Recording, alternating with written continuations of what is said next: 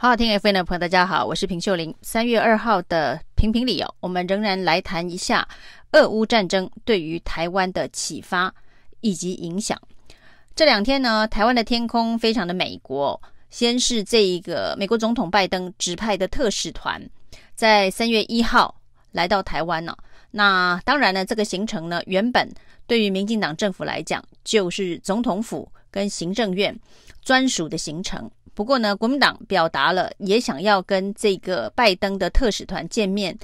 的诉求之后呢，AIT 也同意安排，所以呢，拜登的特使团也会在离开台湾之前跟国民党的主席朱立伦见面。当然，此时此刻，拜登的特使团到台湾有两个不同政治意涵的解读，一个当然是呢。因为乌克兰战争，全世界都在关注台海哦。那今日俄罗斯会不会是明日中国？那今日乌克兰会不会是明日台湾？那在亚洲国家纷纷觉得台海可能会是下一个危险地带的时候，包括日本的民众有百分之八十的人都是这样子想啊。那所以呢，拜登必须派一个重量级的特使团。来安定亚洲国家的信心哦，这显然是相当重要的一个亚太稳定策略哦。那他选的时间非常的这个精准呢，就在前共和党的国务卿庞贝奥要来台湾访问的前一天呢。庞贝奥的行程呢，当然是很早之前就决定了，甚至还比这个俄乌战争开打。还要早决定哦。六天前，俄乌战争开打之前，庞贝奥就已经决定三月二号要到台湾来访问了。那这个拜登总统的特使访问团呢，是二月二十八号才由路透社独家披露。后来呢，这个相关的单位国安团队才证实相关的消息哦。所以呢，拜登团队临时要到台海来，当然。所谓的两个重大的政治遗憾，一个当然是呢，安定台海的这一个紧张情势哦，让亚洲国家不要再那么的担心台海会不会也在这个时间点爆发任何的危机。那拜登必须要压制有关于美国在乌克兰坚决不出兵的相关的诉求，好像是在弃乌克兰这个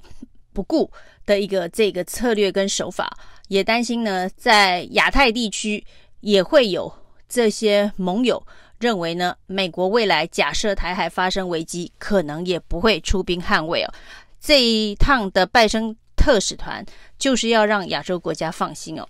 所以呢，在跟这个蔡英文总统见面的时候，到底谈论的内容能够释放出多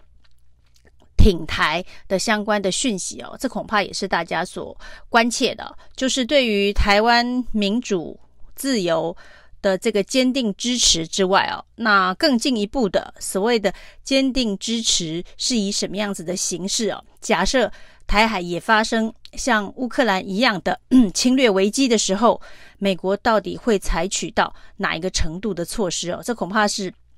安定民心之外呢，大家最想要知道的答案哦。那这一次呢，除了这个民进党有机会问美国的特使团这个问题哦，国民党也有机会问美国特使团相关的议题。所以呢，在见过美国特使团之后，对外释放的讯息哦，希望版本不要有太大的落差。那事实上呢，对这一场这个俄乌战争哦。到底是如何造成今天不可收拾的局面呢？那甚至乌克兰总统呢，今晚在欧洲议会的演讲，据说呢，感动了所有欧盟国家的议员。那全世界看了这个演讲直播的人，也认为说呢，大家对于乌克兰应该要有更多的支持哦。所以很多人看了这一场演说之后的结论是。显然，欧洲大战或者是世第三次世界大战，恐怕呢这一个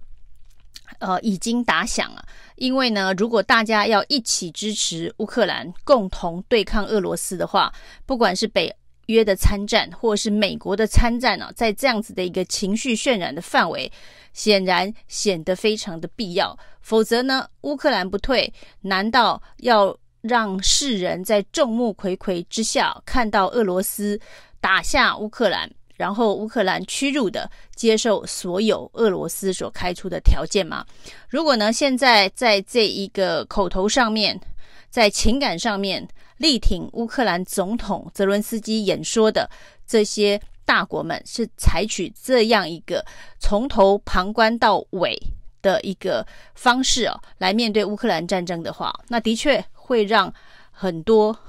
人失望的。那其实呢，这个乌克兰战争从二零一四年开始的乌东内战到现在哦，已经死伤人数超过上万人了。那这一次呢，俄国侵略乌克兰之后，已经造成了一百万的平民哦，开打才六天哦，已经有一百万的难民。那现在必须要逃离乌克兰，流离失所。那说起这个战争哦，这些人命的数字哦。听起来就是个数字，那怎样子可以避免战争，或者是说呢，这个战争到底会发生多大的伤害啊？那最近呢，讨论很热的就是芬兰化的问题啊，就是呢，如同这个芬兰一样啊，对于俄罗斯采取外交上面的合作，但是呢，它经济上面。或者是他其他的政策，可以跟欧盟站在一起哦。那这到底是不是一个乌克兰未来的解方哦？但是很多人提到乌克芬兰能够拿到这样子的一张与俄罗斯和平共处的这个呃令牌，主要原因是之前也发生了冬季战争哦。那回到了人命伤亡的数字上面哦，那一场惨烈的冬季战争也牺牲了七万芬兰人。那所以呢，战争是非常的残酷的。那对于这一代的台湾人来讲哦，是没有任何战争经验的。但是思考一下，二零一四年的乌克兰乌东的战争哦，死了一万人。那大力民党大力推崇的芬兰冬季战争哦，死的是七万人呢。所以，当一场在台海发生的战争，如果死了这么多的人，这是现在。台湾社会能够想象，或者是万一发生的那一天能够承受的吗？那而且呢，在这个芬兰的这个抗俄的这个抵抗意志哦，其实并不输乌克兰哦。虽然他的冬季战争死了七万人哦，但是在二零二零年的民调这个时间呢，其实乌克兰跟俄罗斯之间的内战啊，这个东。乌东战争也已经打了六七年的时刻哦，那芬兰当然也有危机意识哦。当时呢，针对芬兰做了一个民调，就是呢，百分之八十的人都恢复赞成要恢复征兵制，百分之八十哦。那愿意上战场的男性有百分之七十八，女性有百分之五十八。那这是一个芬兰能够维持它自主，而且呢，跟这个俄罗斯和平共处的一个基础哦。那这一次呢，在这个乌克兰最后战争爆发之后呢，所发出征兵的这一个年龄是十八到六十岁，所以呢，对于台湾到底有没有作战准备，从乌克兰的战争衍生出来的经验呢，的确现在是要由民进党政府来做一个公开的民意调查，那针跟对这个民意。去做一个未来国防安全防线建立的一个基础哦，譬如说，针对十八到六十岁未来极有可能万一发生战争的时候，这个战争想象的时候，必须上战场的这些人做一个民调，有多少人愿意恢复征兵制？然后呢，有多少人愿意上战场？如果比例也跟芬兰所调出查出来的比例一样，百分之八十的。人民都赞成征兵制哦，那七十八趴的男性愿意上战场哦，那显然台湾也有跟乌克兰一样坚强的抵抗意志哦，因为战争的想象过去离台湾非常的遥远了，虽然常常有中共的军机在这个西南的 ADIZ 啊这个绕台，但是这件事情对于一般生活在地面上的台湾人民来讲，还是一个非常遥远的想象。而这次乌克兰战争哦，具体的数字所产生的效应啊，那就是一个比较接近实感的一个想象。那在这个时间点呢，去做相关的调查更可以反映出未来台湾要走的这个国家安全防线建立的路线到底是什么。那事实上，美国到底有没有可能出兵乌克兰呢？所谓美国未来会不会出兵台海？很多事情呢，当然有时空环境上面的不同，但是此时此刻，这个乌克兰总统的表现，乌克兰人民的这个抵抗意志哦，感动全世界的此时此刻，美国的一个民调仍然有高达百分之五十五的美国人呢，不认为应该要派美国大兵到乌克兰去打仗。那另外呢，这些百分之五十五认为不该出兵乌克兰的美国人当中，大部分其实是共和党的，百分之六十二的这个人是共和党员哦。那其实同意出兵到乌克兰只有百分之十三哦。所以，即便在情感上面呢，大家同情乌克兰了，但实际上要出兵派兵，那会仍然会有很多的这一个。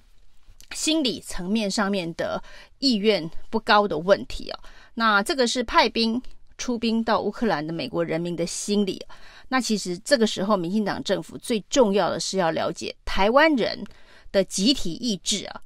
到底有没有跟芬兰一样，是不是芬兰化那么强硬的百分之八十的人